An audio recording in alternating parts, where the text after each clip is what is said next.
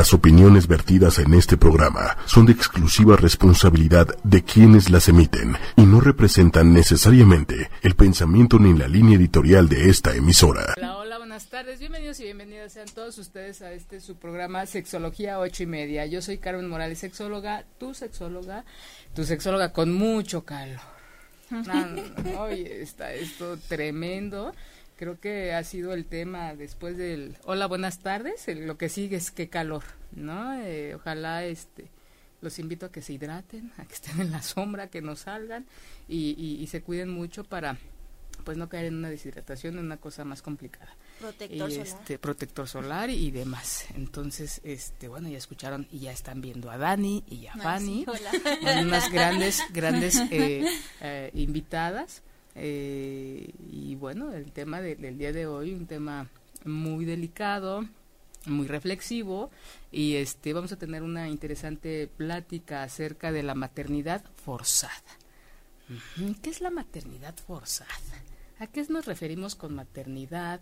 ¿A qué nos referimos cuando no la elegimos, no? O cuando esta es elegida, Y entonces, este, pues hoy es el, un tema tomando en cuenta, pues este mes de, de mayo, Ah, este, yo creo que más que festejos es eh, una oportunidad de reflexionar acerca de, de este rol de, de, mamá. Entonces, chicas, bienvenidas esta tarde, esta calurosa. los chinos, dicen. Los chinos, los chinos, y dije, ah, mm. ¿Cómo, ¿Por dónde empezamos, Dani? ¿Por dónde empezamos, Fanny? ¿Qué es esto de maternidad forzada para empezar a, a este, a, entrar en, en el tema? ¿Quieres empezar, Fanny? Al grano. Vas.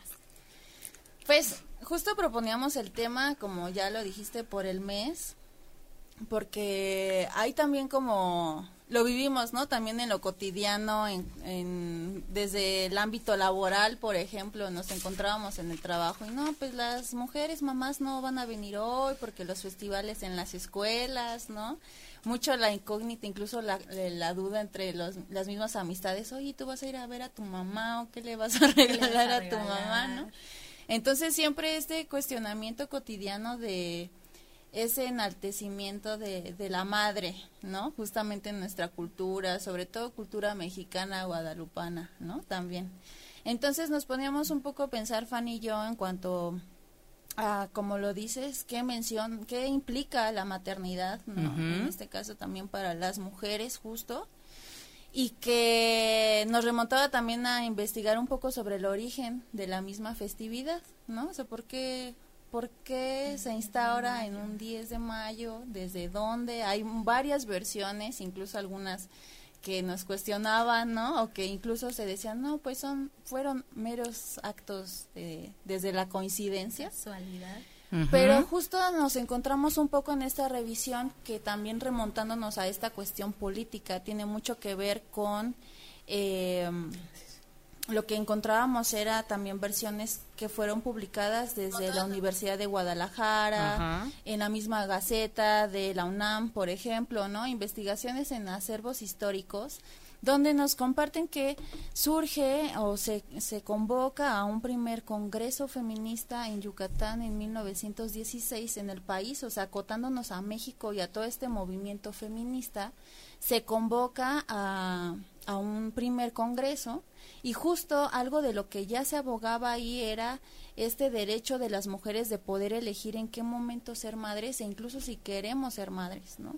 Y también este acceso a los métodos anticonceptivos, que es la misma época en la que sale esta enfermera famosa en Estados Unidos con la píldora anticonceptiva. ¿No? Entonces justo empieza a generarse como todo este revuelo y a crecer estas células feministas a lo largo del país y es en 1922 cuando los fundadores del periódico Excelsior se les ocurre la idea, casualmente dicen, de instaurar desde este medio masivo de comunicación un día oficial para enaltecer a las madres, ¿no? A esta maternidad. Como, como si, como si hiciera falta, ¿no? De por sí todo el contenido que existe eh, y, y todo el compromiso y obligaciones que se asocian con el rol de madre.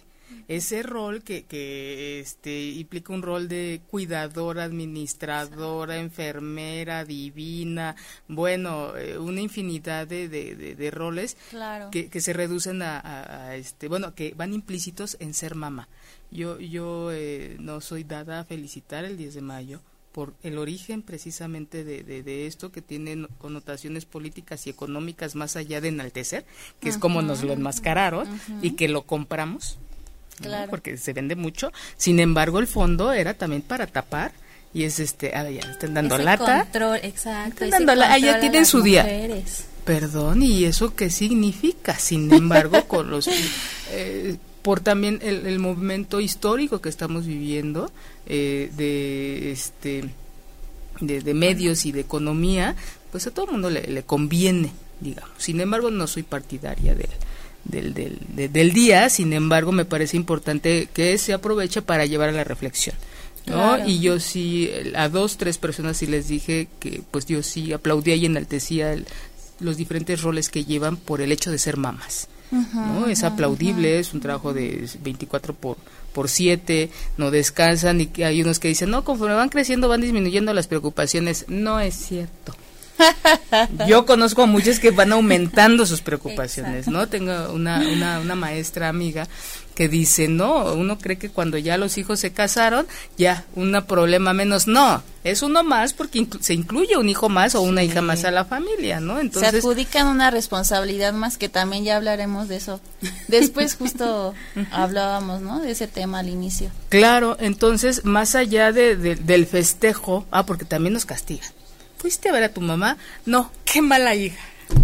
Sí, ya sé. es que son un montón de temas, o sea, es justo lo que hablábamos, es como de qué vamos a tocar, ¿no? Porque hablar de maternidad es hablar de muchísimas cosas y que justo también van como desde esta cultura, de qué significa ser madre e incluso qué significa no ser madre, no querer ser madre.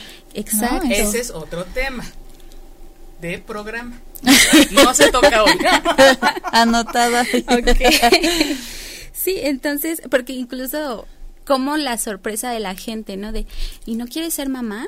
Y es como, pues no, pero, ajá, ¿por qué? Como si, incluso hablábamos, ¿no? De este instinto materno. No existe. ¿No? Exacto, que no existe y que incluso, justo lo que estábamos leyendo, eh, cómo va de la mano, ¿no? Este control de, ah, bueno, te instauro, instauro un instinto materno para el control de tu reproductividad, ¿no? Y siempre ver a la mujer, ya lo mencionabas hace un momento, ¿no? Esta parte de ser enfermera, de ser la cuidadora, pero siempre eh, por el otro, no desde una misma, sino siempre estar a disposición del otro. Y tan, tan ingrato y mal pagado. Claro. ¿No? Porque sí se me ha tocado tener de cerca en cuanto eh, estudiantes, pacientes y gente, el que es que no me diste no estuviste conmigo. Y es de, oye, alguien tenía que trabajar para traerte de comer. Sí, justo igual. o sea, una cosa, y es que no me llevaste, no estuviste en los festivales. Entonces, nunca se llega a cumplir la expectativa. O sea, por, por esta idea de este estereotipo de mamá todóloga, y, todo eso que hace lo tiene que hacer bien. Claro. Y si no hace bien uno, castigarla. ¿Cuánta gente no hay en el consultorio ahorita que le está cobrando a la mamá que no estuvo? Si la mamá se la compra. ¿no? Claro. Si es que no estuve, lo dejé. Esa culpa, es toda esa culpa que empieza a generar. Esta parte de, culpa. No, no, no, conozco una mamá que no tenga este culpa. Que también eso se instaura mucho, esto que anda mucho en el ambiente, en las redes, el término de la mamá, las mamás luchonas. ¿No? Algo que nos sorprendió mucho también al justo revisar la historia, el origen del 10 de mayo, decía, bueno, cuando este periódico decide sacar en sus medios masivos de comunicación que se instaura el 10 de mayo como Día de las Madres, eh, aplica premios anualmente para las madres, ¿no? Incluso para la madre más prolífera, que significa la que tenía más, hijos, la madre más luchona, ¿no? La más sacrificada, justo toma tu premio por cumplir con tu rol de mujer sacrificada por tus hijos y por los hijos que Dios te haya mandado, claro está, bajo este mandato social de género. ¿Cuántos años no estuvo este estereotipo, que hoy ya afortunadamente no tanto, en las películas del cine mexicano. Claro. La mamá que, que, se desgarraba las vestiduras, dejaba de vivir su vida para estar atenta a la vida de los demás, eh, incluye hijos, incluye marido. ¿no? Porque también ahí se, se, se, borra un poquito este rol de, de esposo, de pareja o de, de, de, del trabajo en equipo para que la que lo hace es la mamá y va a cuidar No, y que incluso hasta se ve desde la religión, ¿no? Tenemos ahí a la Virgen María que sufría por su pobre hijo, ¿no? Que desde ahí es algo que ya está eh, que se empieza a instaurar, ¿no? Que se empieza a educar desde ahí y que eso también va de la mano, eh, a lo mejor me voy a ir como saltando un poquito el tema, de esta madre asexual, ¿no? Esta mujer asexual que pudo tener un hijo sin tener relaciones sexuales. Claro, y, que, pero qué, qué arquetipo tan jodido. Porque cero felicidad, cero placer, o sea, en ninguna del... vean ustedes, con todo el respeto que me merecen, tantas imágenes que se adoran, ninguna tiene cara de felicidad. Ni, ni, siquiera de tranquilidad. Son nuestros sufrientes. Claro, y, y, llórale y, Claro. Entonces nos compramos eso y desde ahí cuántas mujeres eh, eh, luchan para no seguir, pero porque le sigue pegando. O sea, es que no soy esa mamá, entonces estoy mal. ¿no? Entonces viene ahí mucho de la, de, la culpa. Ah, ¿Qué, qué, historia y, qué cosas tan eh, pesadas vienen cargando ese rol y que yo creo que están muy bonito, pero no nos enseñan a elegirlo. Que es como para ir aterrizando un poquito el tema, o mucho, no es como viene en automático. Sí, el hecho de ser mujer eh, ya lo ven como el sinónimo de ser madre. Es chichis, vulva, mamá. Y es no es no es para elegir. Hoy sí creo eh, eh, que, que, tenemos esa ya se está dando ese espacio, ¿no? De, elegir no serlo. Claro. Ya cada vez escucho a más gente que lo que lo que está diciendo no, yo no quiero tener hijos por cualquier motivo por cualquier razón. De una, de una razón traumática hasta la más reflexiva, no importa, pero al menos ya hay gente que lo está eh, diciendo, ¿no? Eh, yo, yo lo dije a los 15 años, ya, ya tengo mis, mis, añitos, y ahí sí dije, no, yo no quiero. No, no tenía ni siquiera la edad como para reflexionar muchas cosas, pero yo sí tenía muy claro, yo no quiero porque es mucha bronca. yo no puedo cuidar a alguien. Primero yo, si yo cuando en algún momento me doy cuenta de que me alcanza para mí, pues a lo mejor lo comparto. Pero si con esta idea de que todo, toda tu atención va desbordada hacia alguien más, no, yo sí lo vi como un paquete muy grande. Entonces dije, no, no, gracias, con permiso. Y, mucha gente, eh, cada vez más, fíjate, en diferentes círculos, sí hay alguien que ha alzado la mano y ha dicho, no, yo no. Amigos, eh, eh, parejas que dijeron, no, no, no queremos hijos, y no te digo, no importa el motivo, pero ya hay ese espacio, cosa que antes no se permitía.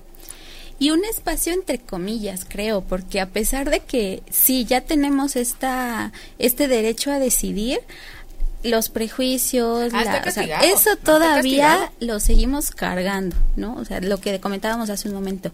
¿Y por qué no vas a ser mamá? ¿no? O estos comentarios de se te está pasando el tren, ¿no? De como de el reloj biológico, ¿no? Muchas veces también este tema de pues ya mamacita porque se te está pasando el tiempo, ¿no? Entonces, eso yo creo que a pesar de que sí está esa eh, opción a decidir, pero que también nos sigue generando esa culpa.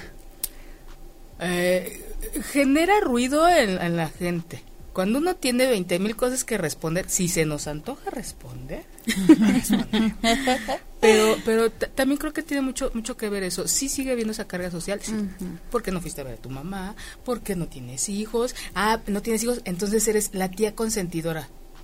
Y es, ah, ah, este, mande. Sí, siempre colocarnos en la, en la figura protectora. Y compensando, que a alguien tienes que cuidar. ¿no? Y, con alguien te tienes que comprometer y no. No, no, no lo hay, pero sí, claro que sigue, sigue pegando esto. ¿O por qué no te pasaste con tu familia un 24, un 31? Comentaba yo hace rato con unas amistades que dicen, lo castiga la gente. ¡Ah! ¿Cómo crees? No es cierto. ¿En serio no te la pasas con tu familia? Y es de, y viene todo, todo, todo este contenido y toda esta carga social y, castigo, porque finalmente te, lo están este, ahí señalando. Sí. Entonces, este, sin embargo, creo que al hablar del tema se, se da la oportunidad de decir, oye, sí, hay que pensarlo. Como opción, ¿no?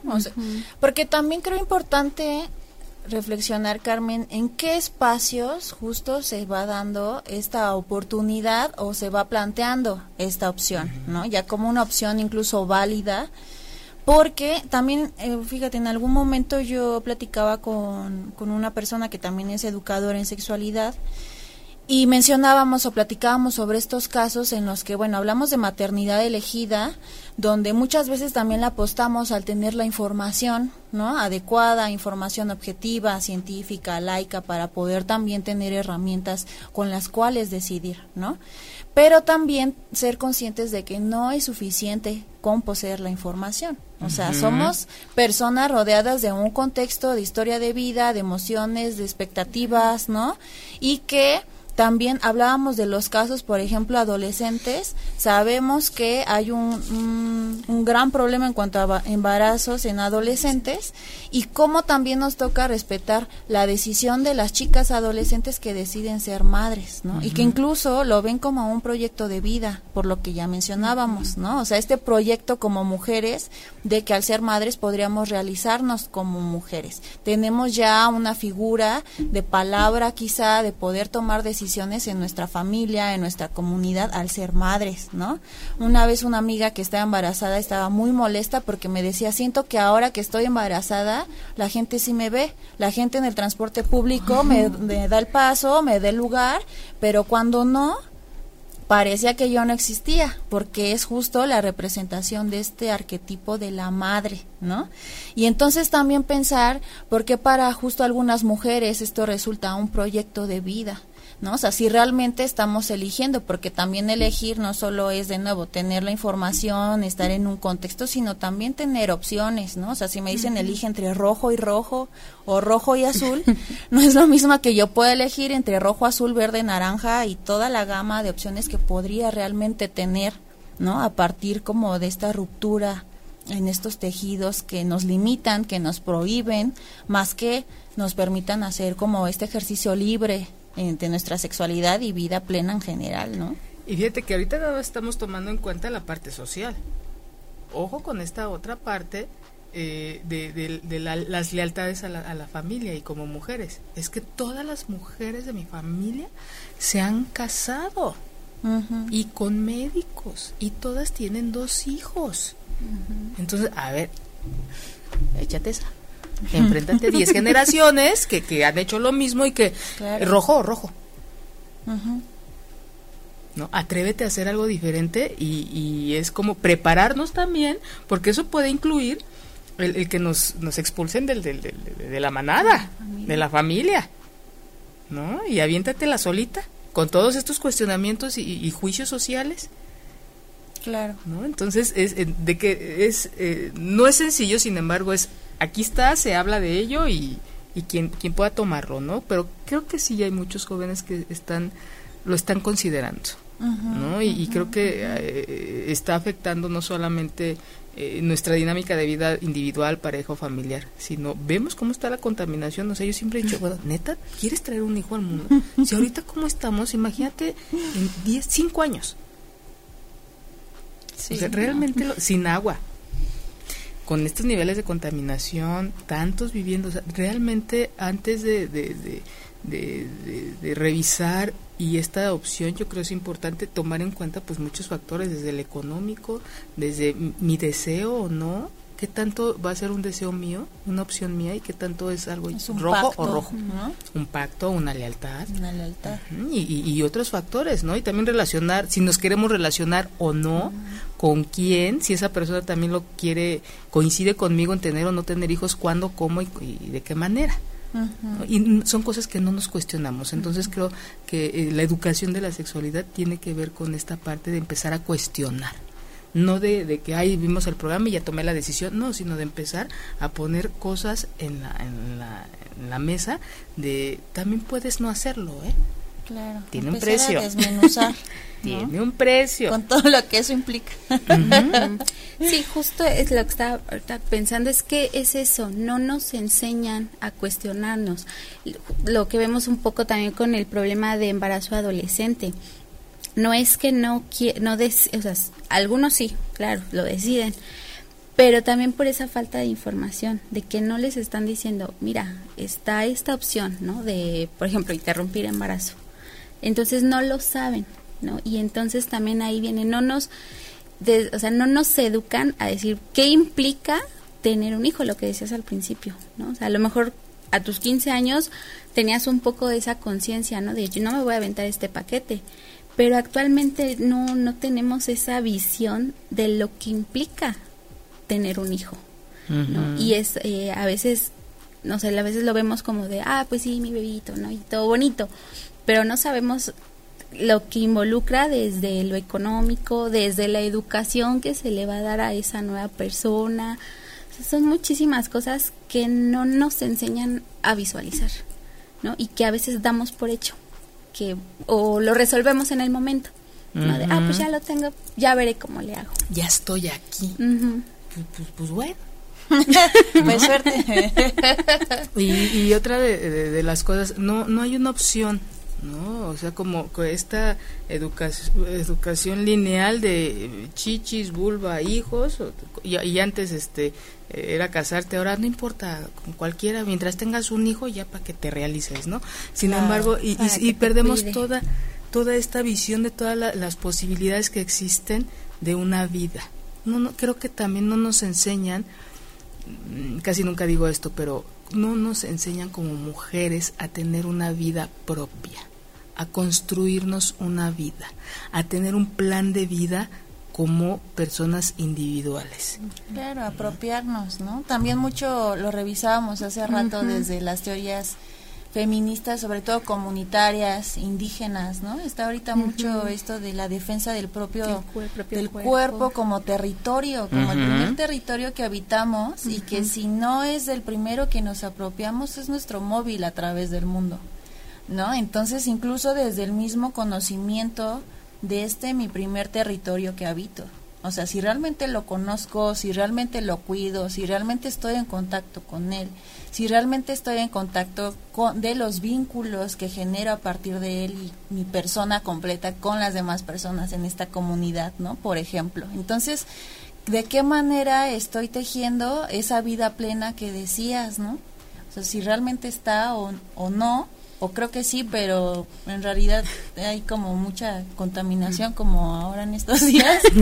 Entonces, sí es hay muchas cosas que cuestionar. Claro que hay mucha tela de dónde de dónde cortar y de dónde confeccionar nuevos trajes, ¿no? Que quizá no nos aprisionen tanto, pues. Y una de las cosas que trabajan mucho cuando se toca el tema de violencia eh, de género es el resignificar nuestro cuerpo, como lo dices de una manera bien bonita, esto de, de es nuestro territorio, y resignificar nuestra sexualidad o nuestras sexualidades y resignificar nuestro cuerpo.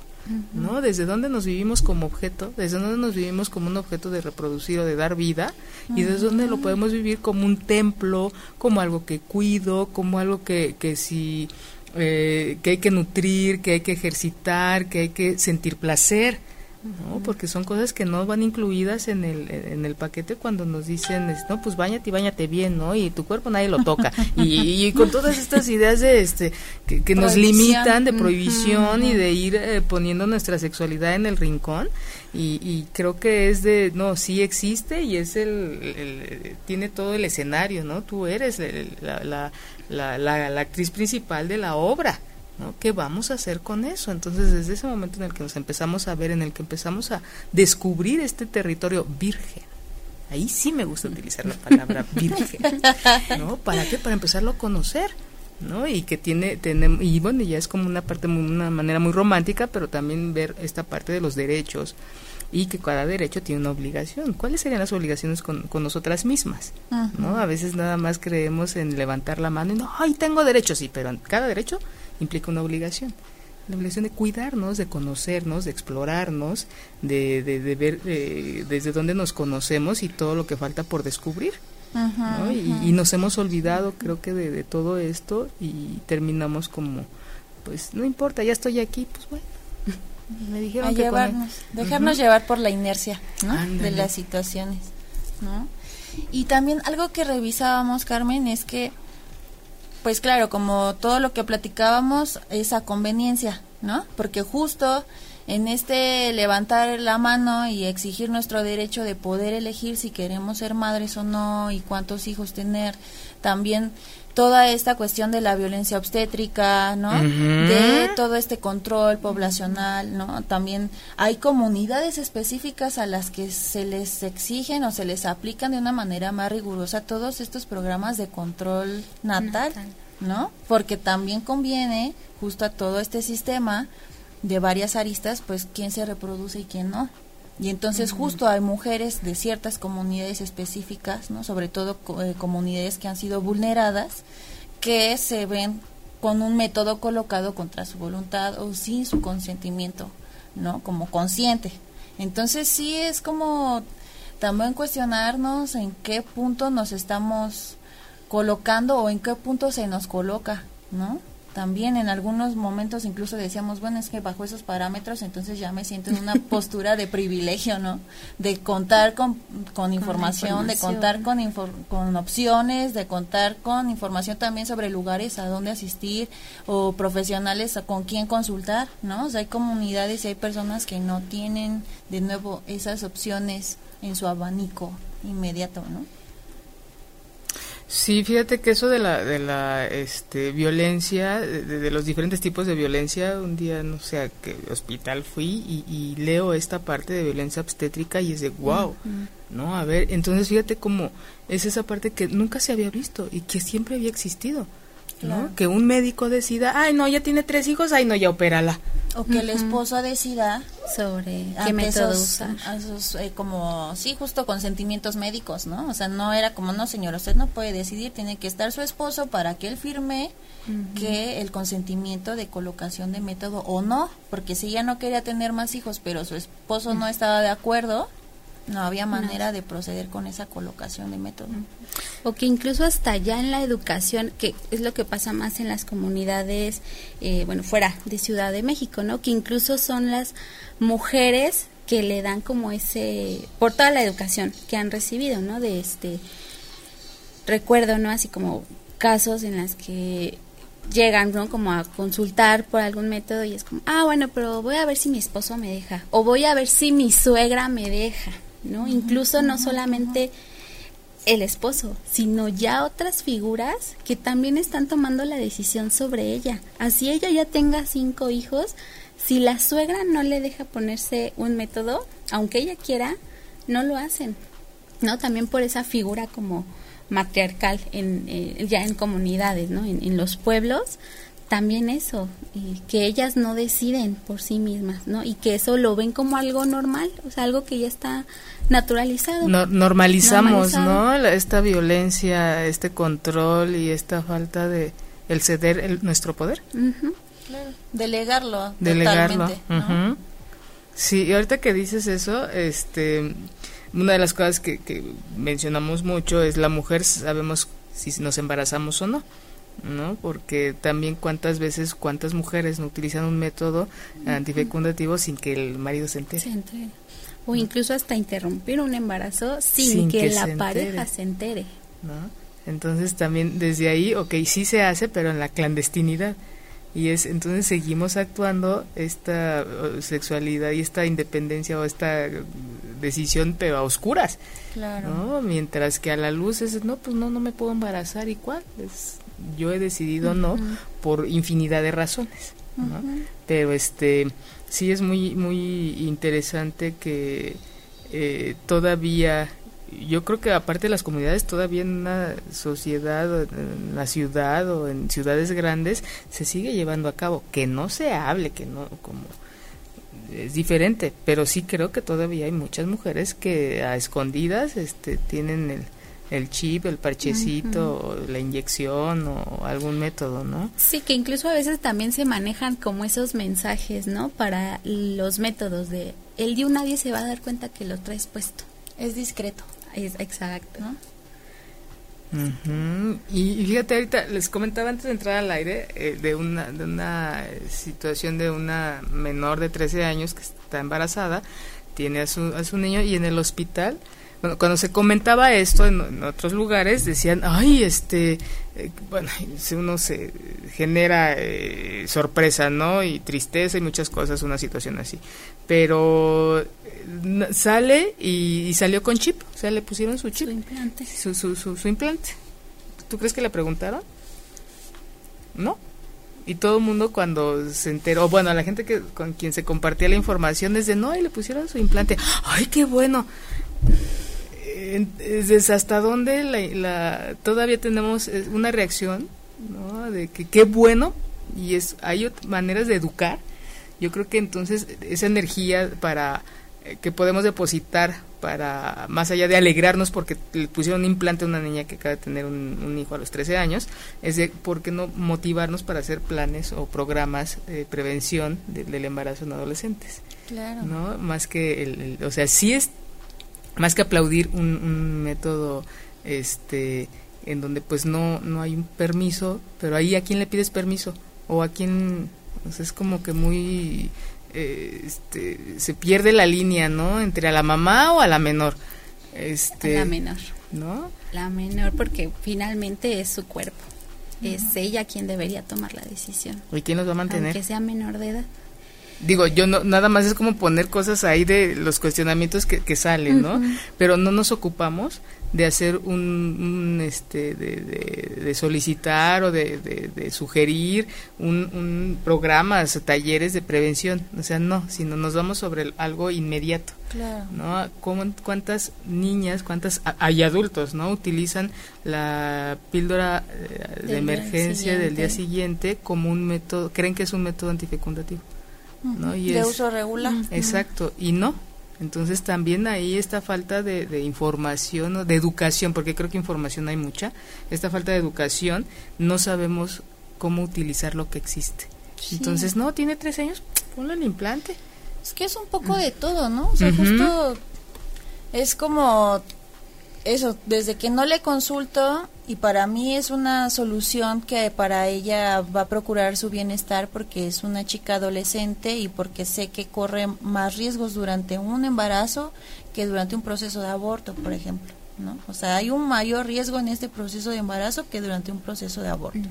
Para mí, claro, o sea, si a mí me preguntas, claro que internamente diría, pues sí que se ponga algo, por favor, ¿no? Pero esa parte interna, o sea, a lo que yo voy esa porque la tengo, la sigo teniendo. pero todos, todos nos gusta. bueno, todos, todos descansamos de Que eso deviene como bien lo dijiste Carmen, de no solo tener la información, sino de que no hay una educación formal en sexualidad, ¿no? Que también siempre cómo ponemos en su lugar a los papás y a los maestros en los módulos en las escuelas de que ah es que no les hables de esto, bueno usted le va a hablar o le habla a sus hijos o a sus familiares en sus casas, no, pues, pues entonces quién le va a hablar. Entonces, ¿dónde recibe esa información y esa educación formal? Y no hay tampoco una cultura del autocuidado, como ya lo mencionamos. Entonces, ¿cómo imponer? Regresamos a imponer, o sea, con la intención de querer dar una solución benéfica para estas personas. Inmediata. Inmediata, seguimos imponiendo y seguimos eh, ultrajando, ¿no? Violentando sus derechos. O sea, finalmente, si no le dieron ni siquiera la información de qué es lo que va a traer colocado en el cuerpo. Sí, y aparte, justo ahorita me estaba acordando de algo que igual vivieron unos eh, compañeros, ¿no? Como esta doble moral, ¿no? O sea, de que empiezan a preguntar de, ay, esto se le puede, este, empiezan a hablar de métodos, ¿no? Le estaban dando la consejería y llega este el señor, ¿no? Como de, ah, no, pues sí está bien que den los métodos, este, porque pues, las chicas están embarazando a, a, temprana edad y ya les empiezan a hablar, ah, sí, mire, tenemos este, estos tipos de DIU, ¿no? Un DIU para adolescentes. Pero es que, ¿cómo le van a dar esta información a las adolescentes? ¿Cómo es posible que existan Dios para niñas de 14 años? ¿No? Entonces es como ese, bueno, o sea, o le damos la información o no se la damos, ¿no? O sea, o ¿quiere que se cuiden o no? Pero, quieren que se cuide, pero no quiere que le demos la información. Entonces también eso, y que siempre ha estado, ¿no? En la sociedad, ¿no? De este mito de, pues es que entre más pronto les hables de métodos, los estás incitando, ¿no? A que tengan relaciones sexuales. Entonces, también esa incongruencia social esta, esta, es, yo, yo, siempre he dicho, como que nos encanta como sociedad de mexicanos saltarnos pasos. ¿no? Y, a todo le queremos meter el romanticismo. Y saben muy bien la gente que me ve y que, nos escucha que, que, yo tengo ahí un tema con el romanticismo. Entonces, que lo queremos hacer así, su primera vez y el amor de su vida y que sea bonito y que ojalá tu primera vez sea con alguien a quien ames. Tampoco no, no te dan esa información, pero no te dicen, no importa que te golpee, no importa que sea esto, no importa que sea, pero que si se aman, qué bonito que sea la primera vez. Entonces, no hay una información, no hay una educación integral hay como mucha información, pero así de que te la, te la viento y, a ver cómo, cómo cada quien la, va, la, digiere.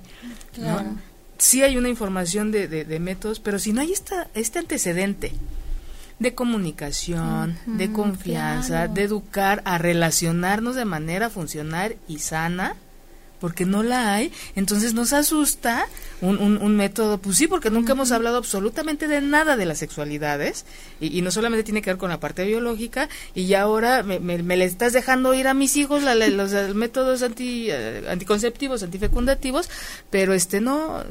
Se, asusta porque no no hay lo, otro o que se maneja desde por debajo de la mesa no no es que no lo sepa sino que no lo quiero hablar no quiero exponer el tema. Porque entonces vienen las creencias, ¿no? Pues los, los hijos que allá arriba nos manden, ¿no? Y cómo, cómo este, le va, eh, esta pérdida de la, yo siempre he dicho que se le, se le sobrevalora a la juventud y a la inocencia. Ah, es que va a perder la inocencia, va a perder la inocencia. Entre...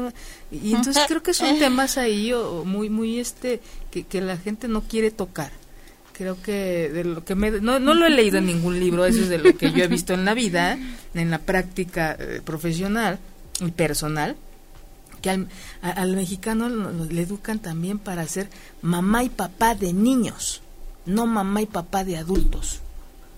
Entonces, siempre quieren los papás ver a los hijos como niños. Y, y lo que va implícito de, de, de, fondo es yo te soluciono, no, no, no te preocupes, yo lo hago, yo voy y te dejo, y eso ella tiene 40 años y todavía vas y le dejas de desayunar. O sea, tiene 30, está casada, tiene dos hijos, todavía tú estás yendo a solucionarle. Entonces también creo que hay, eh, hay que actualizar e, esta, este resignificar de, de nuestro rol en la vida, de creo que sí es importante tener en cuenta como papá, como mamá de un menor, que requiere desde que nace el 100% y conforme va pasando se va modificando este porcentaje, pero hay al de 20 y le sigues tú dando biberón, le sigues solucionando, creo que eso nos lleva a mucha vulnerabilidad. O sea, no es crítica, cada quien trata a su hijo como quiera, pero hay mucha vulnerabilidad del que le toca responder ante lo que hace. ¿no? y de que qué pasa el, método antifecundativo. No, yo he educado. ¿Qué has educado? ¿Qué educación sexual le diste? Pues, siquiera mínimo deja que abre el, tú el espacio para que vea que hay maneras de que puede tener placer que también placer lo, lo asocian con algo, ay no, se pierde la inocencia, deja de ser mi niñita o mi niñito. Y es tu niñito, tu niñito tiene más experiencia que tú y tu esposa juntos.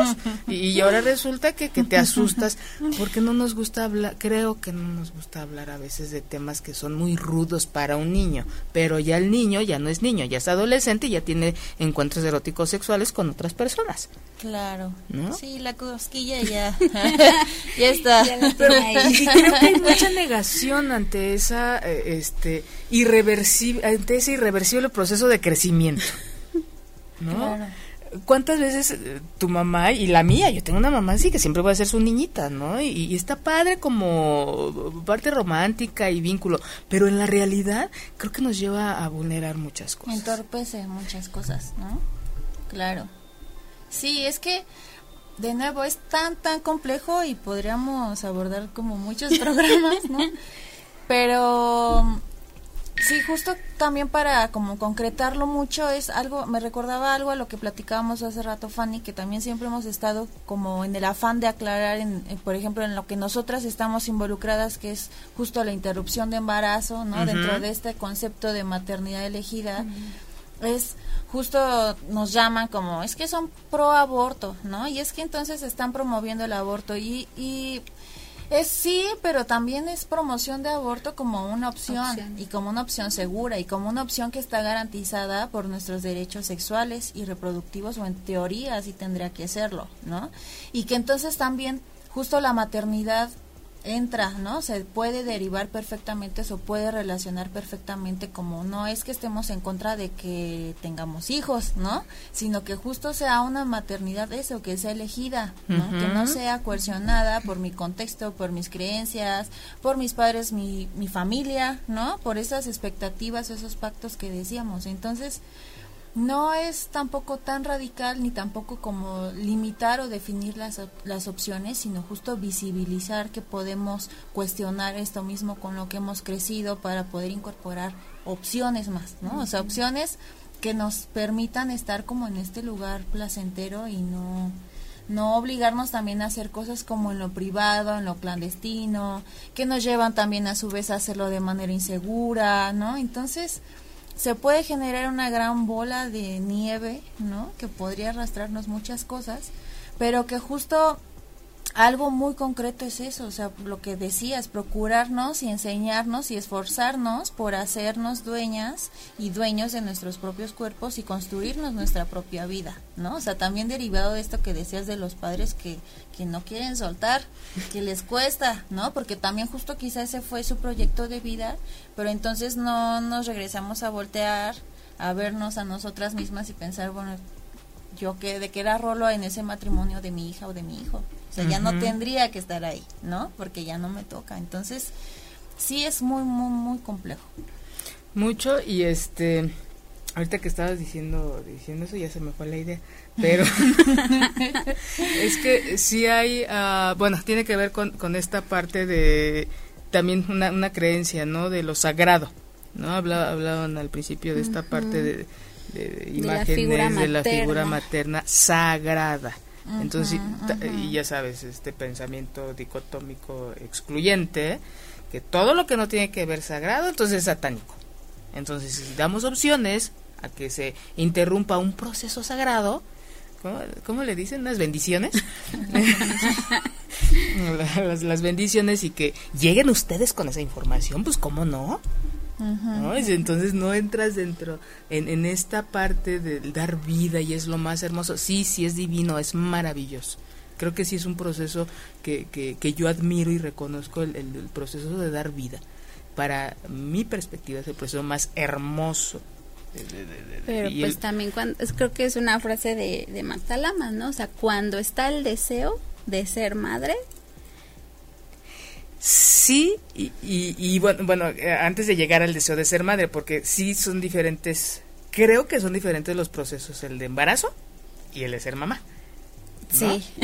sí. es muy diferente. Entonces, desde la parte biológica, creo que es maravilloso. Y creo que también es, se vale que lo disfruten. Muy pocas mujeres embarazadas yo he visto que las he visto contentas. Yo sé que hay una alteración de hormonas, yo lo sé. Pero pocas son las que veo de verdad con una energía, con, con este, ay, no sé, tan, tan bonitas ellas, ¿no? Y, muchas de ellas lo sufren, digo, qué, qué penoso, pero yo creo que un proceso tan, el más hermoso del mundo, no creo que tenga que sufrirse. Yo, yo, Pero es que también justamente es ahí cuando no sabemos qué historia de vida tenga esta mujer para para que no no viva ese proceso de embarazo de una forma bonita. No, yo, yo creo que sí, este, ahí también es dense la oportunidad de, de, vivir un proceso donde le estás dando vida a alguien, donde todo lo está absorbiendo de ti, eh, todo lo que sucede alrededor, si, si nos metemos a ver todas estas, esta energía, todas estas ondas que, que el feto recibe durante su desarrollo, es tan maravilloso y nos olvidamos a veces de eso, ¿no?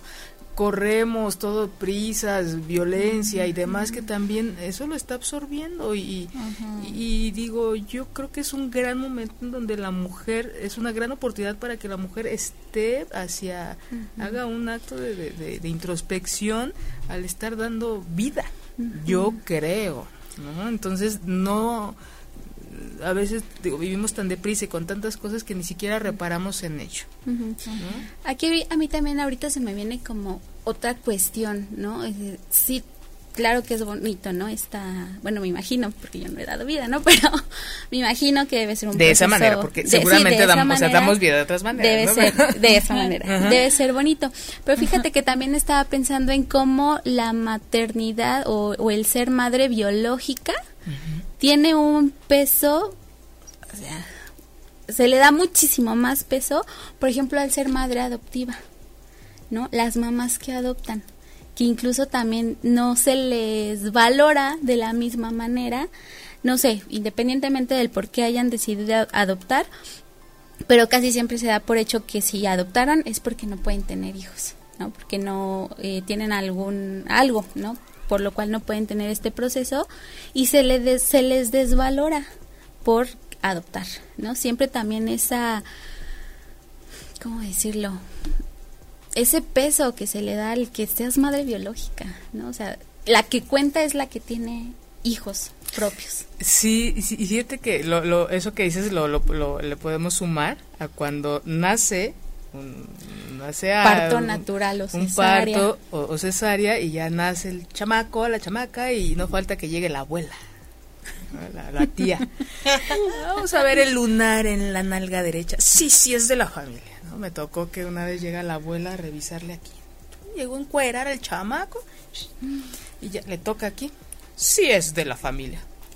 O incluso ese... O el, parecido, ¿no? Que, creo que tiene que ver con algo eh, de, biológico y de permanencia en este mundo y de dejar huella de que sí, sí es mi hijo, sí es de la familia y va a, a continuar el linaje.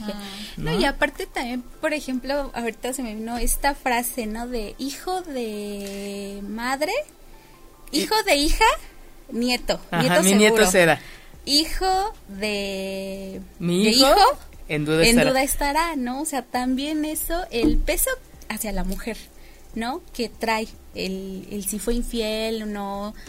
O sea, también toda esa carga Sí, hubo una investigación en España en donde este decía que aproximadamente el 42% de los papás que decían ser sus hijos no eran los papás biológicos. 42%, o sea, son, son unos porcentajes. Y, no sé si vieron una noticia de, de una enfermera, creo que inglesa, no recuerdo de dónde era, que por pura diversión intercambió quién sabe cuántos este, recién nacidos. Entonces también hay... Híjole. Hay este, violencia obstétrica. sí, no sé, pero sí hay mucho de, de, eso, ¿no? Los parecidos, ¿no? Cuando, cuántas y, mujeres he escuchado de que decían que cuando iban a hacer, que ojalá se parezca a él, ojalá se parezca, así estuviera el papá como esto, que se pareciera para, es como, te estoy dando esto, ¿no? Eh, sí Simplemente también para no ser cuestionada. Ajá. ¿No?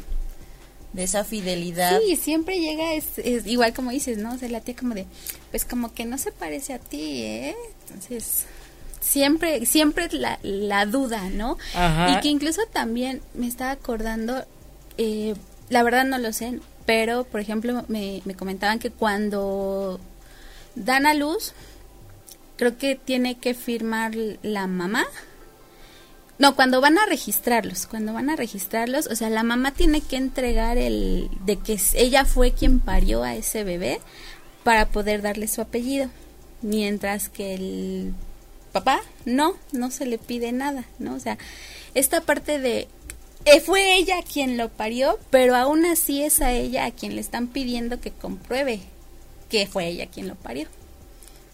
O sea, con, con, que con la hoja de alumbramiento. Ajá, exacto. O sea, a ella sí le piden ese registro. No sé si tenga que ver con un control, no ah. sé, la verdad. Pero pues también suele ser como esa parte de, bueno, pero pues si ella lo está, o sea, si están viendo que es ella quien sí lo está dando a luz, porque a ella se le exige que compruebe que es su hijo. Ahí también se facilita.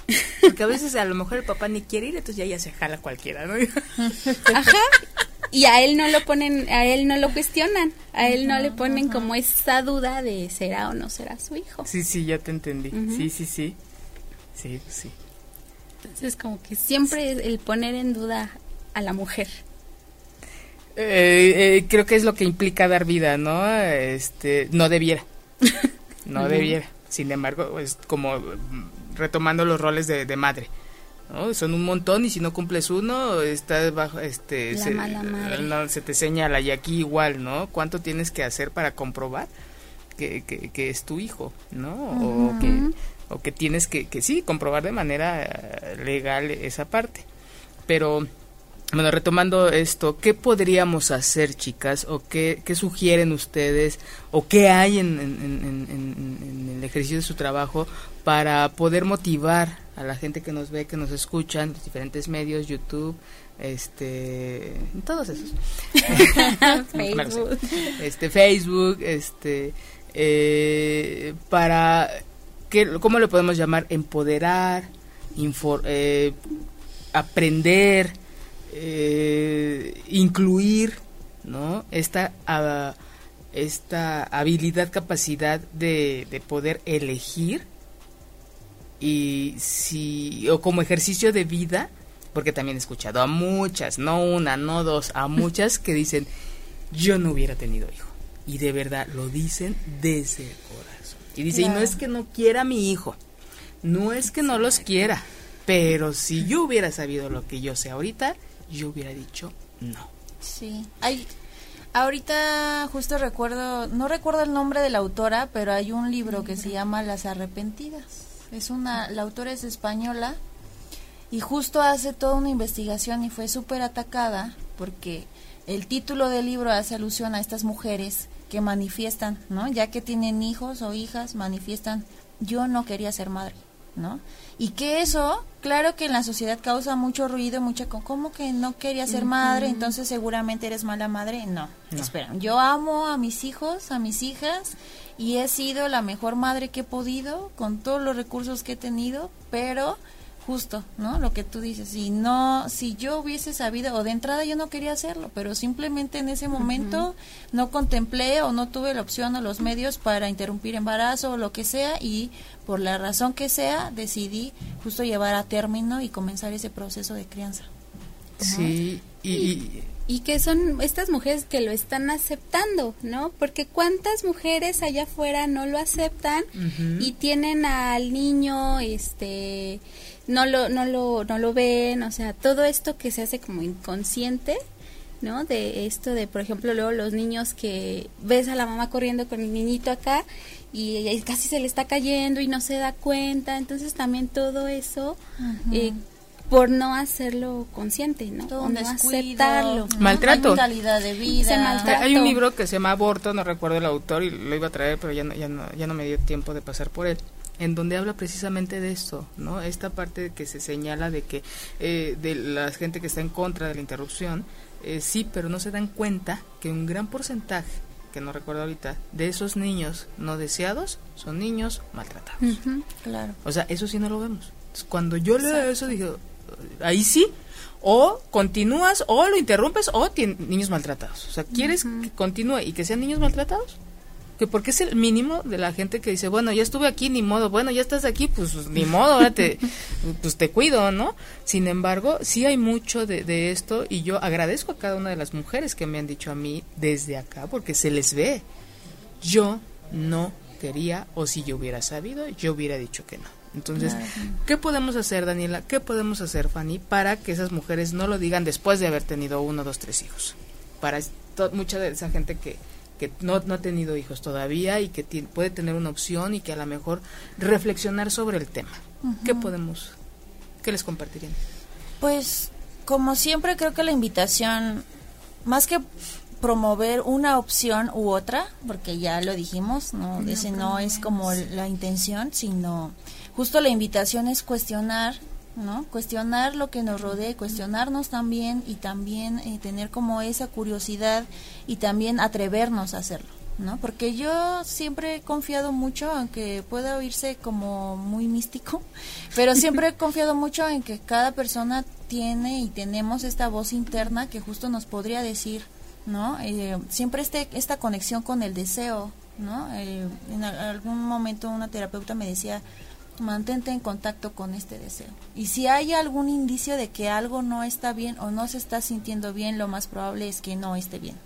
y que entonces quizá te puedas abrir a la oportunidad de contemplar otras opciones, ¿no? Al menos informarnos, al menos checar de qué van esas otras opciones y entonces ver los panoramas posibles con esa mayor información, nutrir nuestras posturas, ¿no? Y en este caso que nos atañe principalmente el hecho de tener un embarazo, el hecho de ejercer una maternidad que nos atañe principalmente a mujeres, pero que claro, en todo este tejido social también están involucrados hombres y personas en general. Para mí la invitación principal es esa, ¿no? O sea, cuestionar atrevernos, porque también como decías, el atreverse con todo lo que eso implica, ¿no? Ir muchas veces en contracorriente, pero que también nos mantenemos fieles a esta voz interna que nos va indicando por dónde está mi bienestar, ¿no? O sea, como esa búsqueda constante de sentirme lo mejor posible y no llegar quizá a un punto de arrepentimiento, de que lo puedo hacer, quizá lo puedo hacer, pero ¿en qué estado? ¿No? ¿Con qué costos también? Gracias, Dani. Sí, y no, queda, y no quedarse con el ya ni modo, ¿no? Como de, bueno, pues ya me embaracé. O sea, siempre ver que hay opciones, ¿no? sabemos que, bueno, aquí en Ciudad, solamente aquí en Ciudad de México es, es legal, pero pues siempre eh, ir a la búsqueda de la información. Si no estoy segura, y como dice Dani, siempre, porque las chicas llegan así, tan seguras de lo que quieren hacer, y a lo mejor también quitarnos esa culpa, ¿no? Esa culpa del qué dirán, porque y es por ejemplo lo que les digo mucho a las chicas cuando cuando voy a las escuelas. La gente siempre va a juzgar, independientemente de la decisión que tomes, siempre va a haber ese juicio, ¿no? De si lo decidiste abortar, si lo decidiste tener, estas partes del ser mamaluchona, o sea, siempre va a haber esos prejuicios qué mejor que tomen la decisión con la que ellas se sientan cómodas y con lo que ellas se sienten bien, para lo que ellas están seguras y para lo que quieren en su plan de vida. Y sí, pues eh, como decías hace un momento, a veces también nos enfrentamos mucho con la familia, con las creencias, pero pues no hay mejor creencia que la de uno mismo, ¿no? Creer en uno mismo. Claro, y que y ir ¿no? Separando esta, esta idea de que el placer, todo el placer tiene que ver con algo, va a haber una consecuencia negativa. No, podemos tener una vida muy, muy, muy placentera, con cuidado, con protección y sin, sin riesgo, ¿no? Entre menos riesgo, más placer. creo yo. Y bueno, les agradezco mucho que me, me, hayan acompañado una vez más esta tarde noche. Espero volverlas a ver muy pronto. ¿Y en dónde las encontramos, chicas? Estamos en www.mdemujer.org, esa es nuestra, nuestra página. Tenemos también nuestro Facebook, M de Mujer MX, y también las chicas nos pueden contactar por WhatsApp. Tenemos eh, dos líneas. Una es la del 55. permíteme, porque. Súbela así. Siempre se me eh, nos, nos, pueden escribir al 55 13 67 39 05. Ahí nos pueden eh, mandar un WhatsApp. Chicas que tengan. Eh, que deseen interrumpir un embarazo de manera segura, nos pueden contactar, nos escriben un mensaje para brindarles toda la información, todo el, el acompañamiento para que pues su proceso sea lo más seguro posible y pues igual siempre esta postura de pues no obligamos a nadie a abortar, se les da la información y al final pues ellas son quienes deciden. O sea, aun cuando no hayan tomado la decisión, la decisión si ya está también esta contemplación de esta opción, siempre está la información, ¿no? O sea, bajo esta lógica del acceso a la información segura, se les informa siempre de qué va esa opción y si deciden por esa opción les acompañamos y si no, también en la medida de lo posible, ¿no? O sea, se respeta pues siempre la decisión de las chicas. Información formal. Claro. Sí, Porque información hay mucha, pero información formal como con ustedes. Y bueno, muchas gracias a toda la gente que nos acompañó, que nos vio. Saludos a Irma Rivera, gracias. Manuel Julio, Dani, tú muy bien, qué bueno que existan medios para que informen a las personas acerca, de estos temas. Un abrazo. Eh, por ahí muy, Dani tiene mucho rating, el cuerpo como primer territorio que habitamos geográfico. Gracias Arturo. Y Daniel, saludos a Dani. Dani, nos sube el rating. muchas gracias chicas por habernos acompañado. Y y este y bueno se queda el tema en la mesa ojalá se lo lleven para la reflexión y cualquier duda que tengan este al respecto pues en M de mujer allá les compartieron sus redes Y muchas gracias por habernos acompañado esta tarde, noche calurosa. Ay, sí. Y bueno, toda esa gente que va manejando, espero que llegue con bien a su casa. Los que están en su casa disfruten mucho su familia y los que están solos reciban un refrescante abrazo. Nos vemos dentro de ocho días. Gracias. Muchas gracias. Gracias. Si te perdiste de algo o quieres volver a escuchar todo el programa, está disponible con su blog en ochoymedia.com. Y encuentra todos nuestros podcasts de todos nuestros programas en iTunes y Tuning Radio. Todos los programas de ochoymedia.com en la palma de tu mano.